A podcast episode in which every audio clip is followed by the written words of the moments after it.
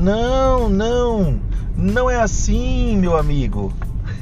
Se você está fazendo controle de pragas para ter uma renda extra, tá errado. Vou te contar por quê. Então escuta o Pragcast inteiro, que hoje a gente vai falar sobre um assunto bem polêmico, mas eu preciso dizer minha opinião para vocês, porque controle de pragas é coisa séria, muito séria. Então se você está levando na maciota, tranquilo aí, só fazendo uma renda extra, eu falo para você não, dedique-se. Você está com a oportunidade de fazer do controle de pragas a sua renda principal e não a renda extra. Para isso, você precisa tomar alguns cuidados.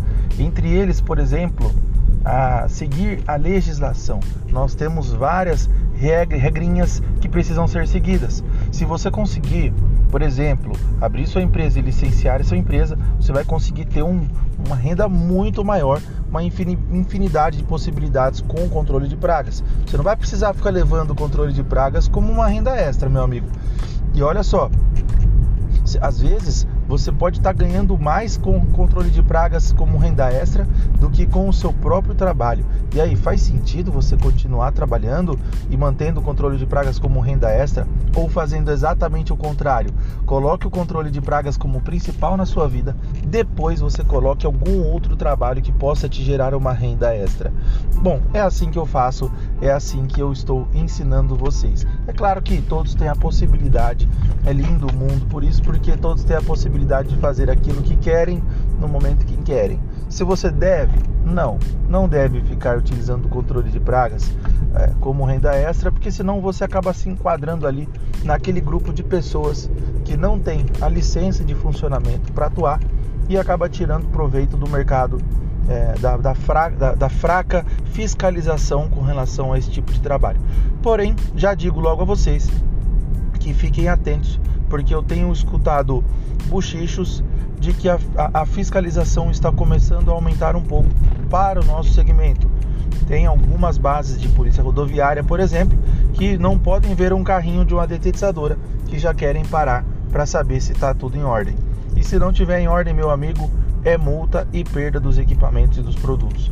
Então fiquem atentos aí porque o negócio pode ser que em algum momento fique mais complicadinho para aqueles que não têm a licença de funcionamento.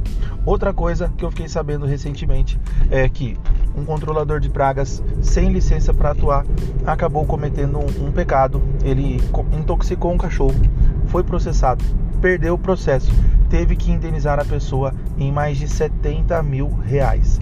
E isso pode acontecer com você porque você não tem um responsável técnico para assinar pelo trabalho que você está executando, pelos produtos que você compra e, e pelo laudo que você faz. Para cada trabalho que você faz, você tem que dar um laudo, certo? Então, você como não tem ninguém para assinar esse laudo, a responsabilidade é toda de quem fez a aplicação. E isso é bem complexo. Então, pessoal, não deixem a a ganância de vocês, porque o negócio dá dinheiro mesmo, falar mais alto. Pega esse dinheiro que você já está ganhando, que eu sei que você está ganhando, vai juntando um pouquinho aqui, um pouquinho ali, vai se organizando, né? faça bons treinamentos, bons cursos e manda ver na sua licença que você não vai se arrepender. Você vai começar a angariar grandes contratos, bons clientes, porque você agora está tudo certinho, com licença, trabalhando direitinho, documentação em ordem e é muito gostoso poder entregar seu próprio documento com validade e, e deitar na cabeça no travesseiro e pensar todos os dias assim, nossa, que bacana, agora eu sou 100% legalizado. Tá bom? Um abraço, esse foi o Pragcast dessa semana. Não teve graça nenhuma como alguns outros episódios, mas eu quis contar para vocês isso aí porque é uma coisa que eu fiquei sabendo e agora estou divulgando. Controle de pragas não deve ser a sua renda secundária, uma renda extra, mas sim a sua renda principal. Então, legalize-se se você ainda não é legalizado.